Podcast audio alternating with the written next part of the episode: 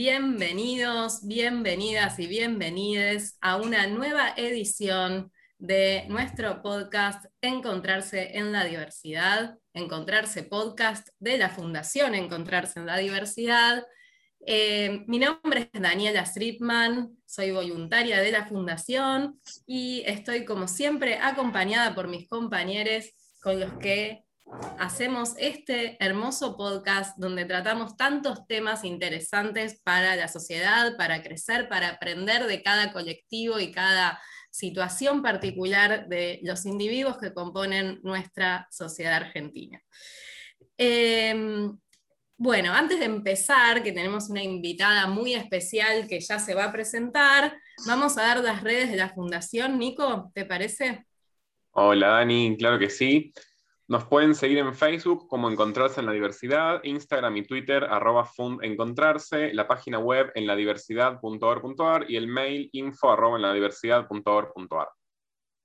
Muchas gracias, Nico. Bueno, estamos con Lidia Pérez. Lidia Pérez nos va a hablar del sistema carcelario en la Argentina. Pero contanos, Lidia, ¿quién sos y por qué sos la persona indicada para hablarnos de estos temas.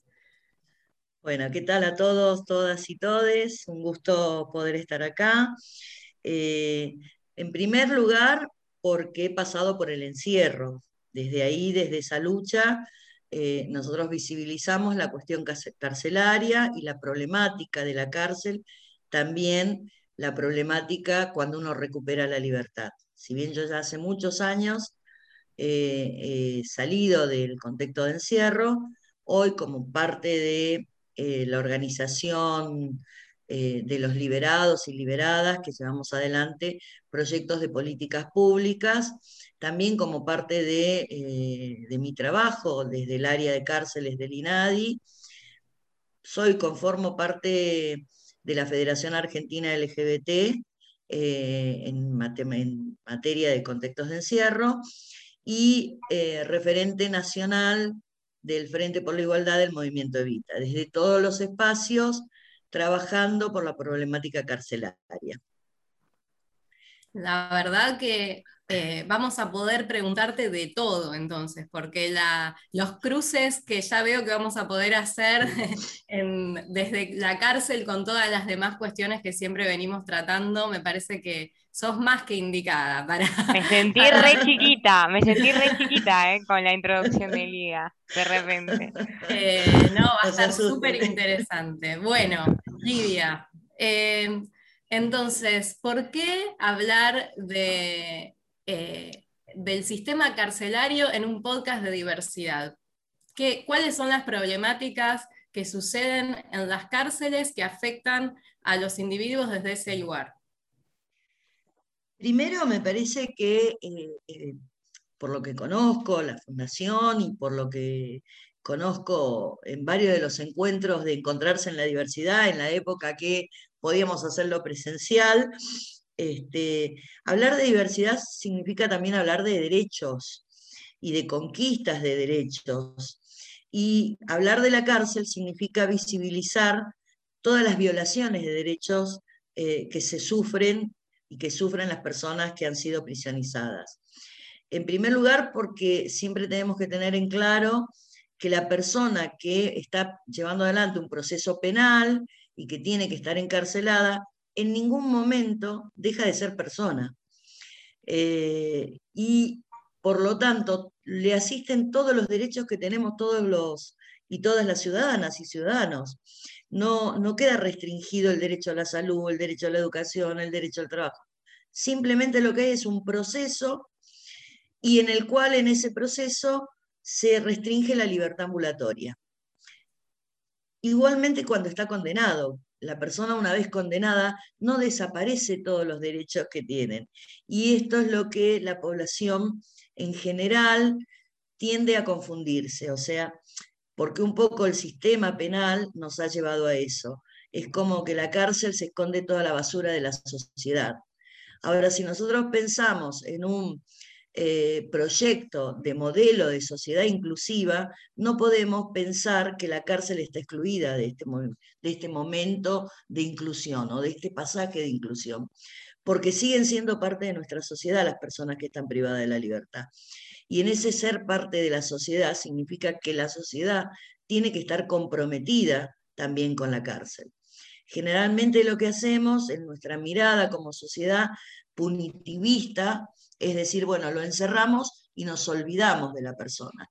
Y esto provoca que se violen todos los derechos que tienen las personas privadas de la libertad y las personas en general. Los derechos humanos no entran a la cárcel, eh, pero no entran y nosotros como sociedad tampoco hacemos parte para que entren.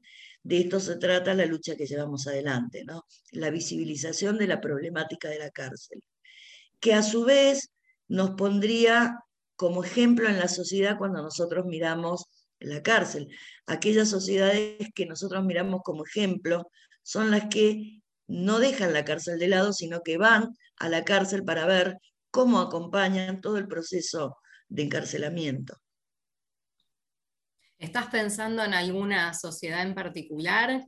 Eh, Generalmente nosotros miramos, siempre miramos a Europa, ¿no? Como lo mejor como el modelo a seguir, como el modelo este, en todo, ¿no? O sea, eh, Europa desde las democracias, Europa desde la economía, pero sin embargo en la, política penitenciaria no la miramos. Suiza tiene un modelo de cárcel donde eh, la persona que está privada de la libertad es acompañada por el contorno no solamente de la familia, sino también por el contorno de la sociedad, por el barrio donde ha vivido, para ver en qué se equivocó el barrio y dónde falló el barrio para ver por qué esa persona llegó a cometer un delito, ¿no? Por ejemplo, nosotros tenemos acá cruzando nuestro río en Uruguay un modelo de cárcel totalmente diferente al que nosotros tenemos, es llamada la cárcel pueblo, ¿no? Este, donde es un pueblo con todos los sistemas de seguridad, como lo vemos en cualquier servicio, pero que adentro eh, la comunidad externa puede ingresar a comprar desde verdura, puede, no sé, ir a hacerse un peinado. Entonces, este intercambio entre el afuera y el adentro hace que sea mucho más humana la cárcel, ¿no? Y no los modelos que tenemos nosotros de exclusión total, ¿no? No sé si alguna vez han ido a una cárcel, para ingresar a cualquier unidad existe una serie de protocolos que lo que hacen es dificultar el, ingreso de cualquier este, organización que quiera ingresar, no sé, a dar un taller, a charlar, a dar un taller de música, un taller de literatura, a las universidades. El ingreso y el contacto con el interior de una cárcel es muy problemático. Y esto tiene que ver con que se crean muros imaginarios que no solamente son los muros de la cárcel, es como que todo lo que pasa dentro de la cárcel la sociedad no lo tiene que ver. Hablo de ese tipo de, cambios que nosotros como sociedad tenemos que hacer. Porque básicamente la persona va a cumplir una condena y va a volver a la sociedad. Y es como, decía Alcira Daroki, es como querer enseñarle a una persona a jugar al fútbol adentro de un eh, ascensor, ¿no? O sea, necesitas contactarse con, la realidad de lo que está pasando. Eh, la infantilización que lleva la cárcel a las personas privadas de la libertad los coloca con una mirada que al momento de recuperar la libertad no tienen ningún tipo de herramientas para incluirse. Sumándole a esto todo el estigma que tenemos nosotros como parte de la sociedad con el tema de los antecedentes, o sea, como que la cárcel eh, te, va a volver a chupar porque, bueno, no vas a poder conseguir trabajo porque tenés antecedente, eh, no vas a poder, no sé, ingresar en una cooperativa porque tenés antecedente, o sea, todo está planeado para que nunca salgas de ese contexto. Y esto es lo que nosotros queremos transformar. Y esto es lo que me parece importante de eh, mostrarse en encontrarse en la diversidad, porque son parte de nuestra ciudadanía las personas privadas de la libertad. Seguro. Em, Lidia, y estaba pensando que vos nombrabas eh, Uruguay, ¿no? Cuando dijiste cruzar el, eh, al otro lado del río Uruguay. O sea, no nos tuvimos que ir a Europa para encontrar una sociedad que tuviera otro tipo de pensamiento y de concepción sobre la cárcel, no sobre las personas que tienen que, que, van a la cárcel durante un tiempo de su vida, ¿no? Eh, ¿Por qué pensás que en Argentina eh, cuesta tanto cambiar esta mirada, esta forma de llevar adelante el tema? Primero porque, a ver, yo tuve la posibilidad de viajar a Uruguay, yo misma me sorprendí, tuve la suerte de poder ir con un grupo de jueces, uno de los jueces, eh, Mario Juliano, que creía que se podía cambiar las cosas, ¿no? Este, hoy ya no nos acompaña, pasó a un mejor mundo o a, un mejor lugar, este, pero que nos dejó como consigna esto de que todo se puede cambiar. Yo creo que nosotros como sociedad lo único que vemos es el castigo. Yo me río, por ejemplo, hace poquito eh, estaba, tuve acceso a un proyecto, todo lo miramos en, castigo, a ver cómo castigo. Si hago mal esto, te castigo de esta forma, ¿no? Entonces, por ejemplo, veía un proyecto por em, una persona que se había enojado con otra, ¿no? Este, entonces había atacado a un animal y se le estaba pidiendo cárcel, ¿no? O sea, y a mí me parece que esta es la mirada general que tenemos como sociedad. Todo lo arreglamos a través de la cárcel, ¿no? Por eso digo que nosotros tenemos una sociedad punitivista. Si yo me peleo con vos, si cruzo un semáforo en rojo, hay, hay proyectos de, de legislación que piden encarcelamiento, cuando lo único que vas a hacer es sacarla, meterla en un lugar donde lo vas a convertir en más violencia, o sea, vas a reproducir la violencia, vas a reproducir de que la persona no aprenda a cumplir las normas, porque la cárcel es eso, y cuando salga no va a cruzar un semáforo en rojo, va a cruzar 20, porque va a salir con una bronca terrible, porque hay que estar. Cuando a veces se tiran condenas y dice, y solamente le dieron, no sé, cinco años, y si nosotros en una pandemia estuvimos seis meses, siete meses encerrados y nos quejábamos en nuestra casa, con nuestras comodidades, eh, con la televisión, con un servicio de internet, con, estábamos en nuestra casa, imagínate cinco meses en una cárcel, imagínate cinco años, imagínate diez años, donde diariamente se te vulneran tus derechos, diariamente. ¿no? Entonces, nuestra mirada como sociedad es totalmente mirada al encierro y al castigo, y el castigo por sí solo, porque si yo cruzo un semáforo en rojo, lo que tengo que hacer es que me enseñen a que está mal, y tengo otros modelos donde yo pueda aprender, ¿no? Y retribuir, por ejemplo, no sé, ir a limpiar o ir a atender en un comedor comunitario, si te insulté a vos, bueno, ir todos los días a hablar y que me den charlas sobre cómo tratar a la persona que tengo adelante mía. Hay otros modelos. La cárcel no va a generar ningún cambio en mí positivo y de hecho todos los cambios que se han producido positivos, los compañeros y compañeras que tenemos recibidos eh, de abogados, de, licenciados en economía, todos los compañeros que militamos en el espacio, lo hemos transformado a pura unión entre nosotros mismos, pero no porque la cárcel nos haya reeducado, reinsertado, resociabilizado y todos los re que le quieran decir. Entonces creo que nuestra mirada pasa por ahí, de cambiar la mirada como sociedad todo es castigo. Y Lidia, eh, estas cosas que vos describís, que nuestra sociedad tiene una mirada punitivista, que el sistema es excluyente, ¿vos crees que esto es así, que siempre fue así, desde el minuto uno fue así, o hubo un momento en el que las cosas se fueron tornando, como que la sociedad cada vez es más punitivista, o, siempre fue así, desde el minuto uno? Yo creo que la cárcel se, se construye desde esa mirada que puede haber procesos de acuerdo a las políticas públicas eh, y, de, los cambios de política donde se encrudece más o se suaviza más, pero la cárcel como modelo institucionalizado es un modelo represivo y es un modelo de aislamiento. Eso es lo que creo. Tenemos periodos donde, de acuerdo a la gestión que esté, pueden ser más atenuados y otros modelos donde las gestiones son más duras o los políticos que asumen son más duros, donde tenemos una mirada mucho más intensa de, eh, de crudeza, de violencias Eh, pero creo que en general la cárcel se construyó con esta mirada, ¿no? Basta leer Foucault, basta leer cualquiera de estas bibliografías, nos muestran que, la violencia ha estado siempre, y la violencia ejercida desde el poder, ¿no? Eh, y en este caso desde el poder estatal. Vos no, o ingresar a la cárcel, nosotros trabajamos con recibiendo llamada de todas las unidades, ¿no?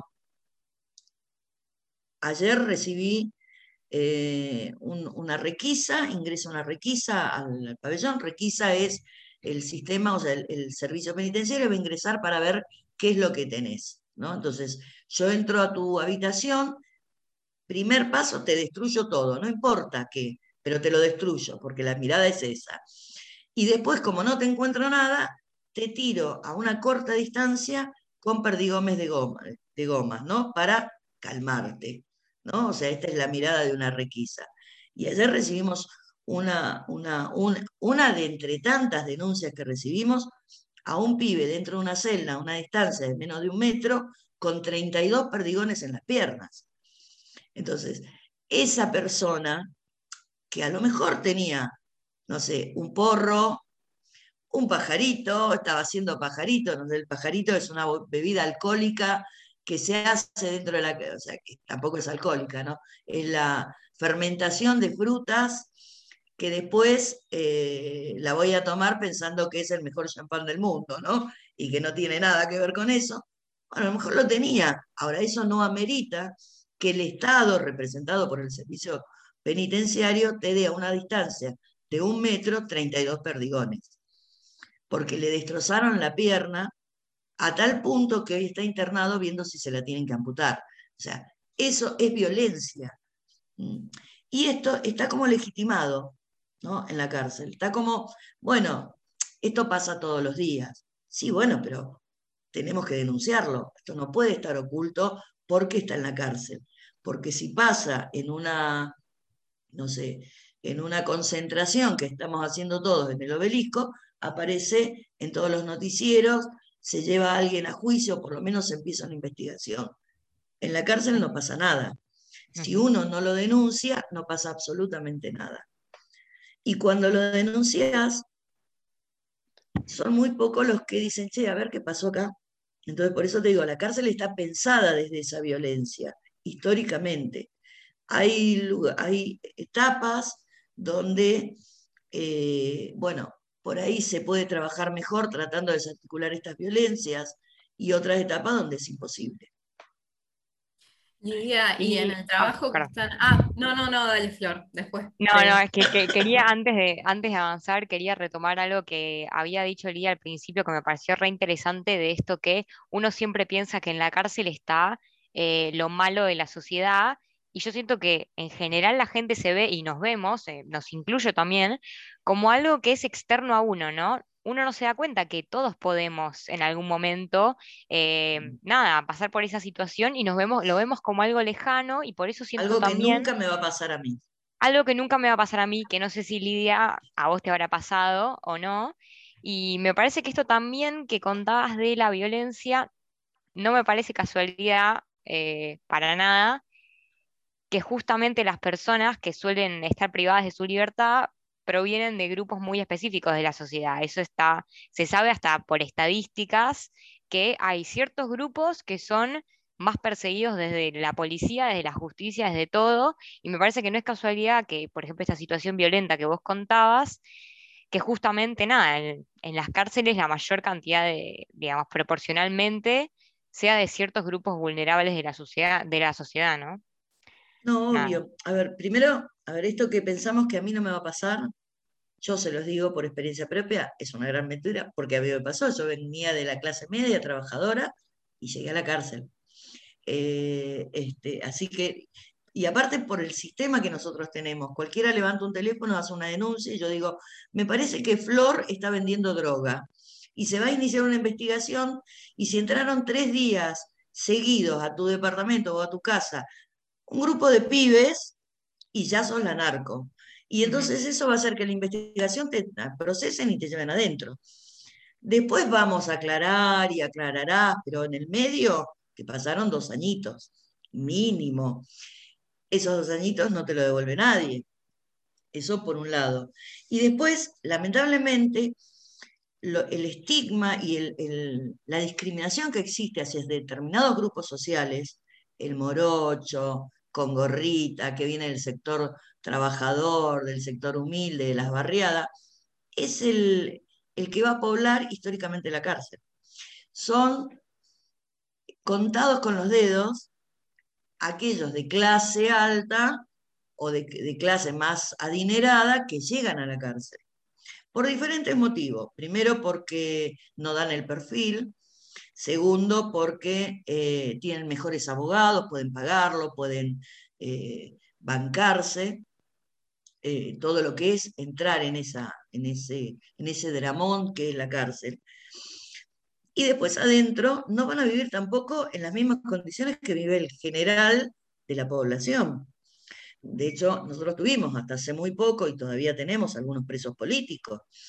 Los presos políticos no estaban en las mismas condiciones eh, que, los, que los detenidos comunes. No comían lo mismo, no podían, o sea, tenían otro circuito de privilegios que no lo tienen las personas comunes, eh, que habitan normalmente la, la cárcel y que es generalmente de las barriadas más eh, carenciadas y que son los que van a habitar históricamente la cárcel y que la van a seguir reproduciendo, ¿no?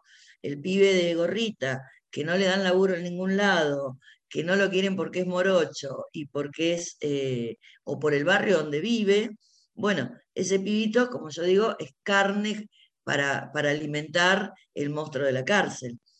Eh, y esto es así, no, no hay. Cuando sale algún fuera de los casos políticos, ¿no? Este, que bueno, se habla de la cárcel porque el político tal o cual, sea el partido que sea, está en la cárcel, ¿no? Pero cuando sale alguien de clase alta eh, que está, eh, que es apresada o apresado, digo apresada porque se me vino a la mente un caso de la cheta de Barrio Norte, ¿no? Claro, era una piba que era de una sociedad, hija de una familia adinerada y qué sé yo, y la piba había cometido algunos este, ilícitos. Bien, salió en todas las noticias, pero ¿qué? ¿Que había cometido un ilícito? No, que era alguien de clase alta, que iba a llegar a la cárcel y que le iban a encarcelar. Y que adentro ya estaban preparando los privilegios. El caso de los, de los rugby, o sea, ¿qué tocó ahí? Tocó la clase alta, una clase que impensadamente puede habitar la cárcel. Este, y entonces, pero son así, con, en cuentagotas. Después el resto está habitada por los mismos, por los pobres, por los desclasados históricos. Eh, no sé por qué se me vino esto a la cabeza cuando te escuchaba, pero no sé, sentí que cuando, cuando una persona rica va a la cárcel, siento que después hacen una película de eso, o una serie. O Los puchos. Los puchos. El ángel. Sí, sí, sí. No sé por qué pensé eso. Hoy em, mira, me demoré porque estuvimos ahí, estaba en una conexión con Sierra Chica y pregunté por el ángel, eh, que está ahí detenido histórica, que también eh, es interesante, yo lo conocí todo. Eh, a ver, debería haber recuperado la libertad ya, ¿no? Este, pero vos fíjate cómo el sistema lo ha, lo ha doblado, que él no se quiere ir ya, no tiene a dónde ir tampoco, ¿no? O sea, eh, sería alguien que, saldría y que quedaría paria de toda la sociedad, pues no tiene a dónde ir. Eh, tampoco no hay eh, un juez que se atreva a firmarle la... Hmm. Este, yo porque se acuerdan que hubo toda una mirada así de que él había mandado una carta y quería matar en ese momento la presidenta Cristina Fernández. Yo creo que todo eso, cuando tuve la suerte de entrevistarlo, creo que todo lo decía para no irse justamente, ¿viste? Porque él tenía claro que su mundo era eso, era el penal de Sierra Chica. Es más, ni siquiera irse a otra unidad que podría estar en mejores condiciones, ya de, eh, hay un sector de la cárcel que se llama prelibertad, que son casas, eh, ni siquiera eso, porque no puede, su vida eh, ocurrió adentro de unidad Sierra Chica. Entonces lo sacas de ahí y se moriría. Si bien ahora está bastante enfermo, ¿no? Ay, justo Lidia, yo en realidad me iba a meter para preguntarte sobre las cárceles de mujeres, que me dan mucha curiosidad, pero no, ahora que mencionaste esto, me voy a desviar. Y eh, me interesó mucho esto que contaba. Me vas a acordar una película que seguro, no sé, te la mencionaré, vos me dirás si está buena o no, pero no me acuerdo cómo se llama. em, Sueños de fuga, la de Morgan Freeman, donde ellos Sí, están presos sí. y, y nada, justamente mostraba esto que vos contabas. Se genera tanta marginalidad, tanto encierro, que la gente no quiere salir. Esto también lo muestran en, otras series y demás, que de vuelta, vos me dirás si están buenas o no, pero nada, de verdad es muy fuerte y lo que quería preguntarte un poco es, ¿qué herramientas le da el Estado a una persona que acaba de salir de la cárcel? Si es que las da, ¿no? Mira, eh, cuando una persona recupera, la película me encanta, ¿no? Más allá, este, porque es el sueño de libertad, ¿no? O sea, wow, sufriste todo esto y te fuiste encima con toda la plata y robaste a todos los penitenciarios. ¡Wow! ¡Qué bueno! Este, y, y muy astutamente encima lo hace, ¿no? Pero, a ver, el Estado tiene preparados mecanismos como son los patronatos liberados. Pero eh, históricamente el patronato no, no da la contención a la persona eh, liberada, los proyectos que, que- se han tenido y que se han desarrollado, por ahí este, te llegaban después de estar 10 meses, un año, año y medio, te daban alguna herramienta, ¿no? Por ejemplo, bueno, te vas hoy en libertad y dentro de 10 meses yo te voy a dar para que vos te compres un horno y hagas pizza. En el medio morite de hambre, ¿no? O sea, en el medio morite de hambre, si tienes algún problema de salud, es un problema tuyo. Han sido más funcionales a la propia justicia que a la persona, que el rol que deberían cumplir. Hoy tenemos esperanza porque vemos que hay un cambio de mirada. Ahora, este cambio de mirada tiene que ver con los reclamos históricos que desde las organizaciones venimos haciendo. ¿no? O sea, eh, generalmente la persona cuando sale en libertad se comunica con alguno de nosotros, o sea, o conmigo, o con eh, el compañero que, el rancho, como le dicen, o con la cooperativa de fulanito que fue mi rancho, o si no, con otro, y, y entonces empiezan esas líneas que hacen que vos puedas salir y esperarlo, decirle, bueno, salí, eh, yo ahora que estoy acá en Mar del Plata, salí, venía a Batán, acá tenemos el Frente de Liberados, te venís, primero, ¿qué problemas tenés? ¿Tenés dónde vivir? ¿Tenés que comer? ¿Tenés pibes? ¿Tenés, este, no sé, ¿y pensaste algún proyectito? ¿Qué querés hacer de tu vida? Bueno, esa contención lo damos los compañeros históricamente. Hoy vemos ese cambio en el patronato, pero básicamente ha sido el reclamo de los compañeros, ¿viste? Eh, ese sería el organismo que debería intervenir seis meses antes de tu libertad y empezar a preguntarte todas estas cosas. ¿Dónde vas a vivir? ¿Cómo está tu familia? Eh, en el caso de las mujeres que vos hablás, ¿tenés pibes? ¿Con quién están? Hacer el vínculo nuevamente. Muchas mujeres no le dicen al pibe que está en la cárcel, ¿eh? le dicen que está trabajando. Pero le dicen que está trabajando para que después en el colegio no tenga el estigma de decir mi mamá está presa. ¿Mm? Y que sea discriminado por el resto de los compañeros, incluso por los propios docentes. Entonces, todo ese trabajo de conexión nuevamente con el afuera debe ser cumplido por el Estado, en el caso de, los patronatos liberados.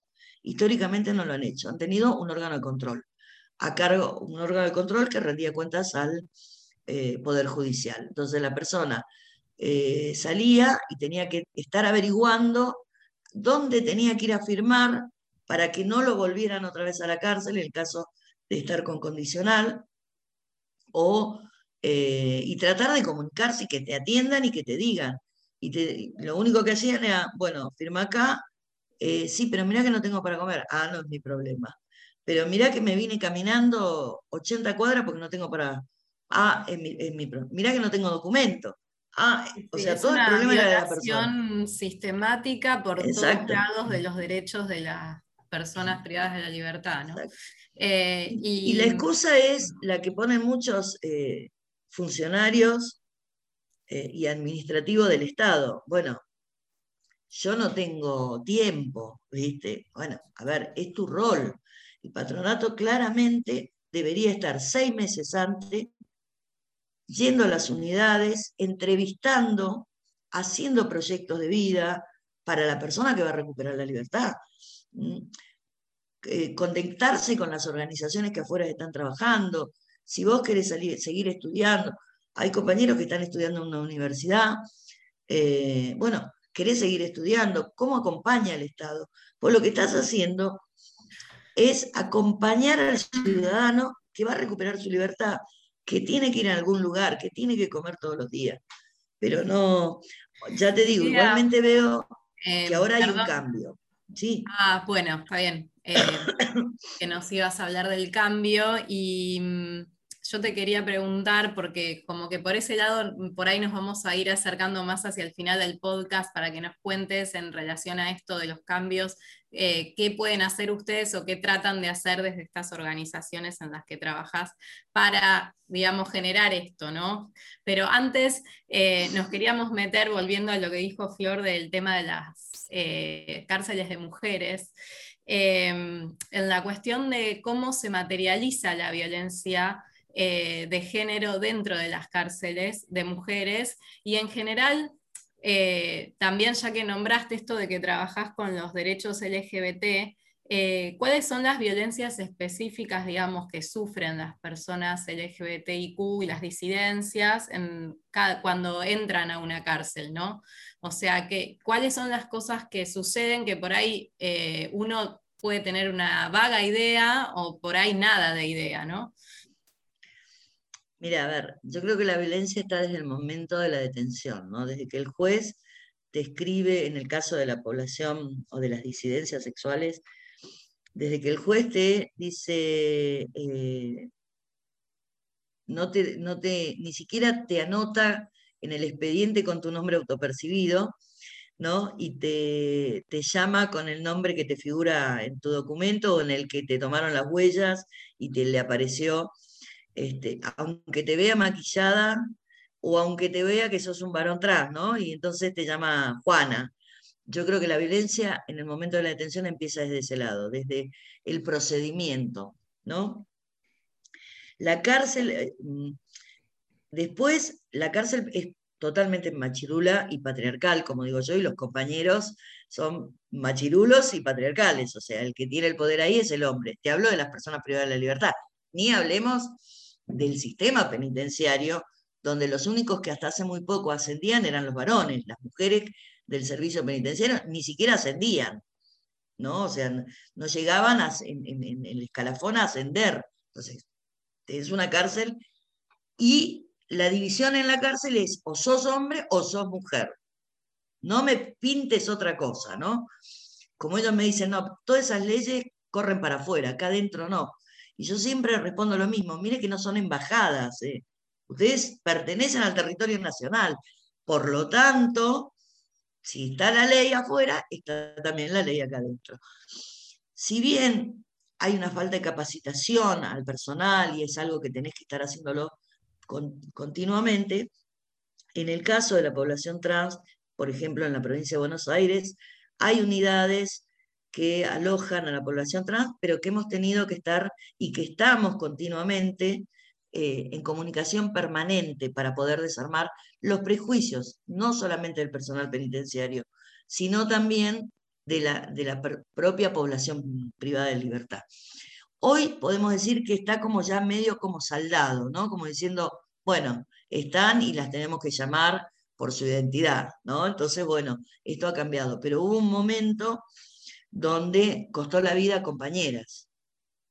La unidad 32 tiene un récord de muertes de cuatro muertes en menos de cinco meses por abandono, y abandono porque eran trans, ni siquiera por ser parte o, porque estar privada de la libertad, era porque toda la violencia se encontraba recrudecida encima porque eran trans, desde no llevarles comida, no dejarlas trabajar y no dejarlas estudiar. ¿no? Entonces, hoy esto, vemos que en estos cambios que te decía, que se han producido estos cambios. Hoy está interviniendo el Ministerio de Género también, a lo cual se proyecta una,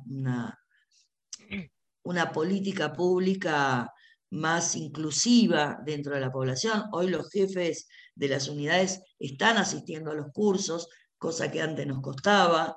O sea, ah, dábamos una charla sobre diversidad sexual y venía uno y era el último orejón del tarro al que mandaban, porque el jefe siempre estaba ocupado. Bueno, hoy vienen. Pero esto fue también una bajada de línea desde el propio jefe del servicio. Eh, hoy seguimos nosotros instando a que debería, todas las unidades deberían tener espacios eh, de diversidad sexual. ¿no? En el caso de los varones trans son alojados en las unidades femeninas. Eh, y nosotros lo que decimos que tiene que haber un cambio de paradigma donde la clasificación de, em, de las unidades penales no sea ni hombre ni mujer, sean unidades penales. ¿no? Y punto. O sea, basta con esto de clasificarnos. Pero todavía nos cuesta muchísimo.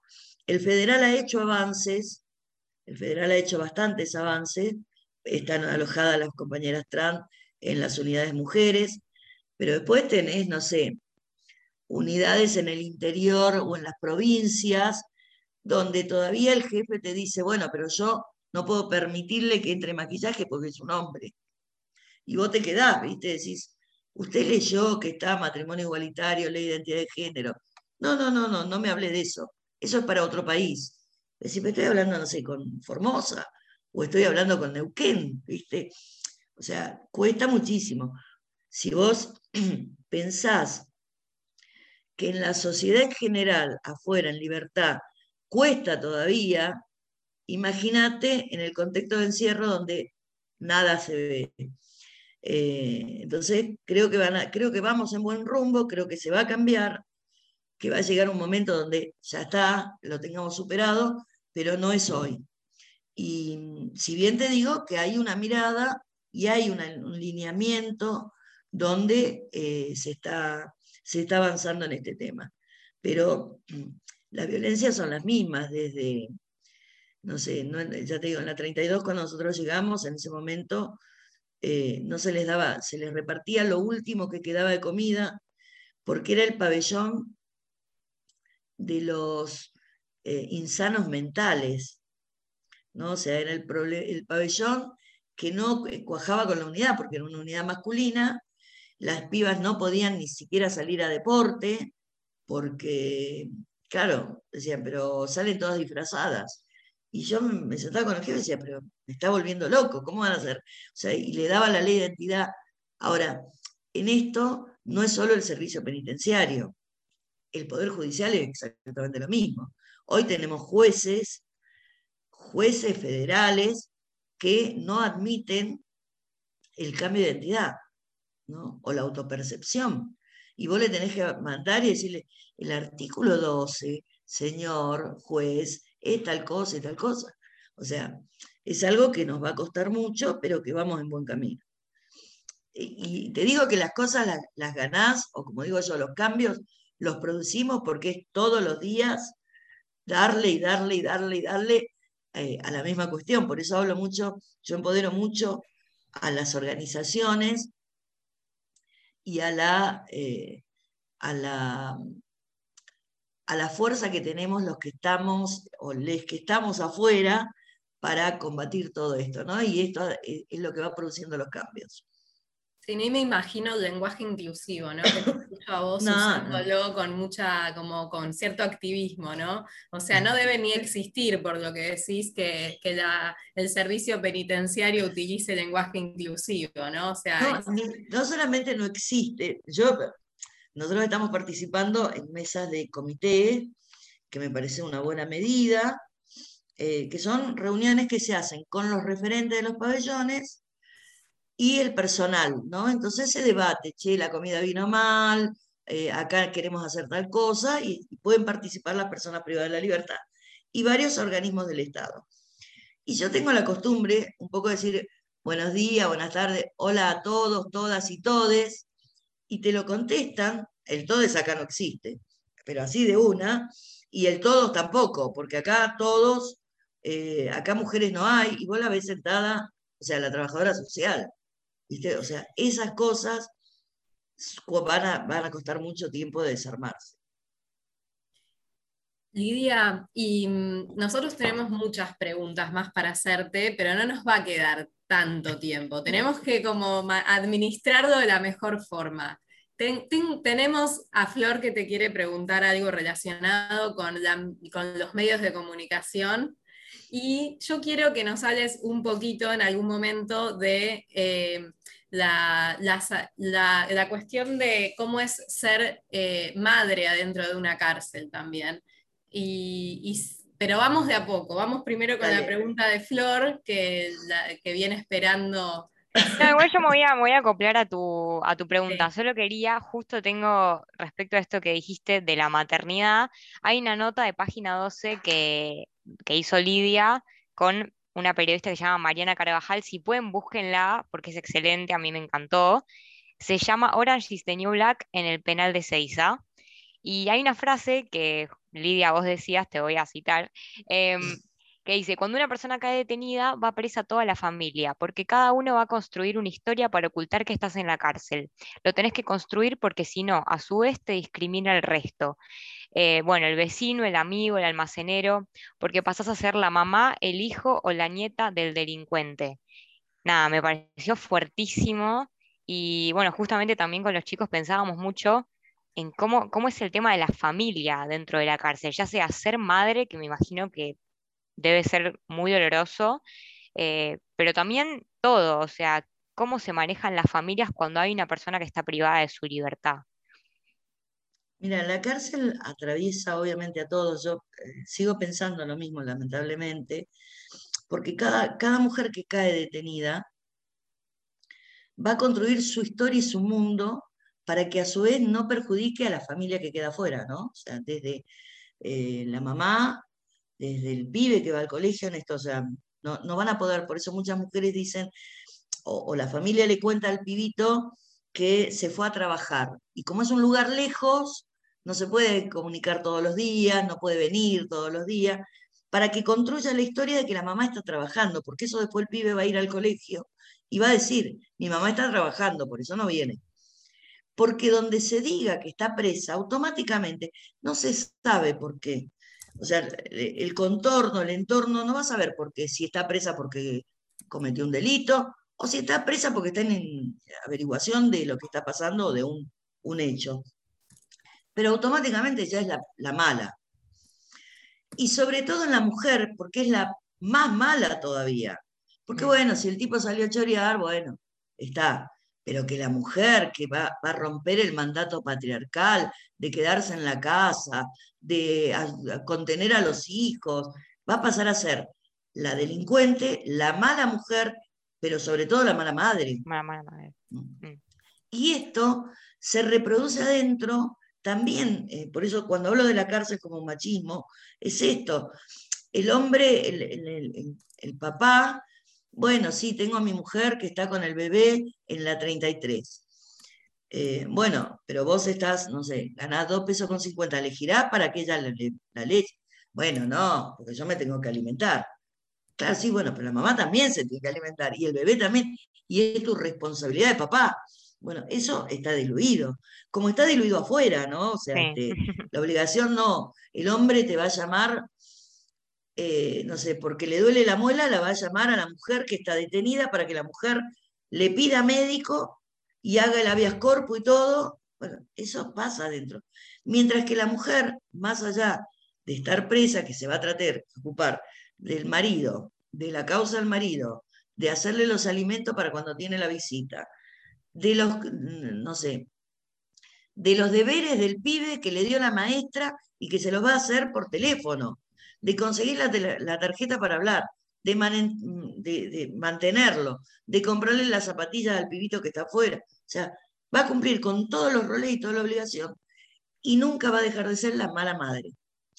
Incluso esto está muy arraigado adentro, ¿no? Un tema muy difícil que es de trabajar, es la decisión del propio cuerpo. El, tema del aborto fue un, una, nosotros lo llevamos en algunas unidades, a plantear algún talleres cuando estaba el debate. Y bueno, muchas de las madres te contestaban, no, pero yo no voy a matar. Bueno, pero ya tenés cinco pibes, pensá qué es lo que vas a hacer. O sea, tratar de darles otra postura y no, porque mi función es ser mamá. O sea, y esto está tan arraigado, y está arraigado también en la, en la barriada, ¿eh? Está muy arraigado en la barriada, donde tu responsabilidad como mujer es ser mamá, sostener, mantener a la familia. No es diferente en la cárcel. Sí, es muy difícil criar un pibe en la cárcel. Eh, ustedes saben que están hasta los cuatro años. El desapego de ese pibe a los cuatro años, cuando si la mujer tiene una condena fuerte o muy larga, va a tener que eh, entregarlo a alguien. Bueno, no tenemos un sistema que eh, pueda hacer ese pasaje entre de ambos lados, ¿no? tanto para el pibe como para la mamá no, no hay un sistema creado o una política pública que contenga al momento ese que va a ser desastroso, terrible para la mujer, eh, el, dejar al hijo. Después, a mi entender, ninguna madre debería estar detenida, ninguna persona con pibes debería estar detenido. Eh, porque no, no, por más que le pongamos, pintemos las alitas, no sé, de colores, le hagamos arcoíris, no deja de ser una cárcel. Eh, yo he ido a visitar la unidad 31, donde, que es una de las que alberga madres, donde los pibitos te juegan a la requisa. Y vos estás creando un pibito, y tiene un buen jardín, y tiene esparcimiento, y tienen talleres los pibes y todo, pero no deja de ser una cárcel. Entonces yo creo, con la pandemia esto se vio mucho, de tratar de lograr los arrestos domiciliarios, y vos que preguntabas de los medios, ¿no? Eh, cómo se vendió la noticia en los medios, están liberando a eh, abusadores sexuales por todos lados. Eh, lo siguen diciendo hoy, porque aparte se instaló eso, ¿no? Lo siguen diciendo hoy. Y sin embargo, nosotros desde las organizaciones y desde otros organismos, lo que queríamos era que las madres fueran a sus casas con sus bebés, porque eran un factor de riesgo.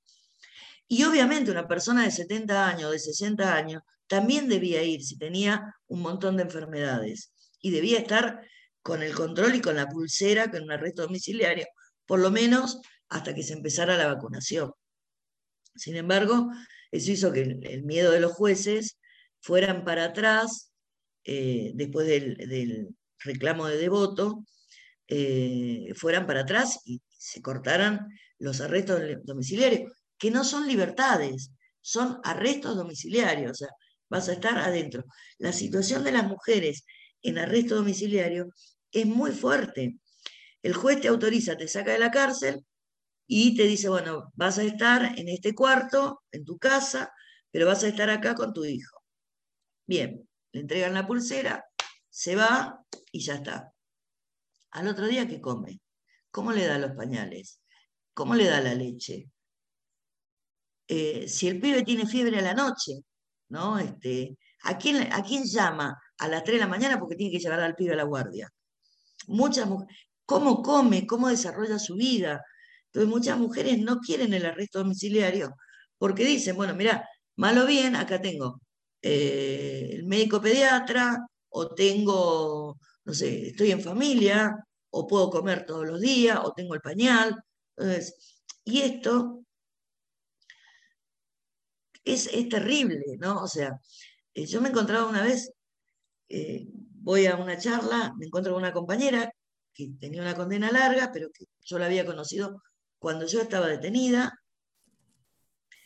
y viene y me dice así muy, me llegó la, en tres semanas me voy. Qué bueno, dije yo, ¿viste? Recuperás la libertad. Uno lo aplaude, lo celebra. Eh, estaba detenida en el ámbito federal dice, no, tengo un miedo terrible, porque yo acá estoy trabajando y cobro todos los meses y con eso saco y le llevo para mis pibes, mis pibes pueden ir al colegio, le puedo comprar los útiles, le puedo comprar la zapatilla. Cuando yo me voy de acá, nadie me va a dar trabajo. Y mis van lo van a sentir, porque no les voy a poder comprar nada. Entonces, esa declaración como mujer debería conmover a los funcionarios públicos de pensar una política pública de contención. Yo a veces digo que quienes se sientan a programar una política pública lo hacen cómodos de sus escritorios sin conocer la realidad de la barriada. Y esa es una falla que nosotros tenemos terrible, porque si yo me siento en mi casa desde la comodidad de mi hogar, con Zoom y con todas las herramientas, puedo pensar una política pública que le va a servir nada más a los que estén en mi condición, pero no realmente a lo que necesita la, barriada. Y en la barriada van todas las pibas que están privadas de la libertad y van todas las mamás con sus pibes. ¿no? Entonces, esto es lo que yo creo que tenemos que empezar a cambiar. Y por eso los espacios como este son importantísimos para empezar a pensar otra mirada, otra sociedad distinta, ¿no? La verdad que es muy conmovedor escucharte, porque aparte se nota cómo te va cambiando eh, eh, el tono, cómo te, vas, cómo te sensibiliza el tema y que, que hablas desde haberlo vivido, ¿no? Eh, y, que me imagino que no nos contaste experiencias personales que te sucedieron con tu familia al comienzo cuando entraste a la cárcel y todo ese proceso. Nos quedaron tantas cosas para hablar, Lidia, que eh, dan ganas de hacer otro episodio y una segunda parte. Pero bueno, para cerrar por ahora, y vamos a dejarlo así como abierto a, que vuelvas en algún otro momento, eh, nos gustaría que nos des por ahí algunas nombres de redes sociales o, dónde te podemos encontrar y a las organizaciones donde trabajas, si queremos de pronto interiorizarnos un poco más, profundizar, eh, dónde están trabajando para lograr estos cambios. A ver, primero, los, obviamente yo pertenezco al Frente por la Igualdad del Movimiento Evita, eh, desde, desde donde el Frente de Liberades que es digamos, el sector que, que, yo lidero. Este, bueno, pueden buscarnos a través de las redes. Eh, la Federación Argentina LGBT también, todo el, área de encarcelamiento lo pueden buscar en las redes, tiene página, no me pregunten los nombres porque siempre soy malísima, pero buscan, ponen Federación Argentina LGBT y les va a aparecer, porque está en todos lados, lo mismo con el Frente por la Igualdad. Eh, y después nosotros como, como liberades eh, nos hemos agrupado desde un montón de cooperativas, de organizaciones impulsadas por nosotros mismos, y hoy lo que estamos es difundiendo y proyectando todo el trabajo en cooperativismo, em, que son los únicos espacios que le han dado la contención a aquella persona que salió de la libertad.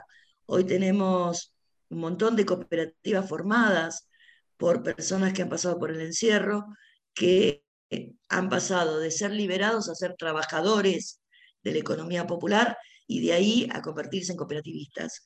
Eh, y están diseminadas en todo el país. Y hoy, juntamente como lucha, estamos armando la mutual, que va a agrupar a todas las cooperativas y tenemos como proyecto poder darle a la familia, a los liberados, incluso a los hijos de quienes están privados de la libertad, desde cobertura social, cobertura eh, de salud, vacaciones, o sea, todos los derechos que eh, se nos han vulnerado. Así que pueden encontrarme en las redes, yo en las redes figuro como Lidia Esther Pérez, no, no soy muy de guion bajo, guion alto, nada, Lidia Esther Pérez. Y obviamente quedar a disposición para nuevos encuentros, pero también comprometerlos a que ustedes vengan a los espacios nuestros eh, y un día nos visiten en los talleres que damos adentro de la cárcel. Encantadísimos, encantadísimes. Eh, hablo por mí, pero creo que por todos también. Incluso hoy no pudieron estar todos los chicos que, participan en el podcast, eh, pero seguramente, bueno, hay uno que está ya en Italia, así que me parece que va a ser medio difícil, pero el resto seguramente que cuando termine un poco esto de la pandemia, ¿no? También, porque hay cosas que eh, estamos limitados con el tema de la presencialidad todavía, pero bueno, esperemos, si Dios quiere, que en poco tiempo más se puedan hacer más cosas presenciales. Y, si no, bueno, por supuesto, todo lo virtual creo que estamos abiertos a participar y seguir aprendiendo y activando ¿no? con ustedes para, para lograr estos cambios. Eh, muchísimas, muchísimas gracias, Lidia. Muy, muy interesante escucharte. Y, bueno, será, eh, si Dios quiere, en una próxima oportunidad continuar con la charla con tantos temas que nos quedaron afuera, pero que podrán estar más adelante y, tomar mayor conciencia y profundizar de todo esto. Eh, bueno, nos despedimos. Espero que los oyentes del podcast lo hayan podido disfrutar y junto con nosotros. Y bueno, será hasta la próxima oportunidad de encontrarse podcast.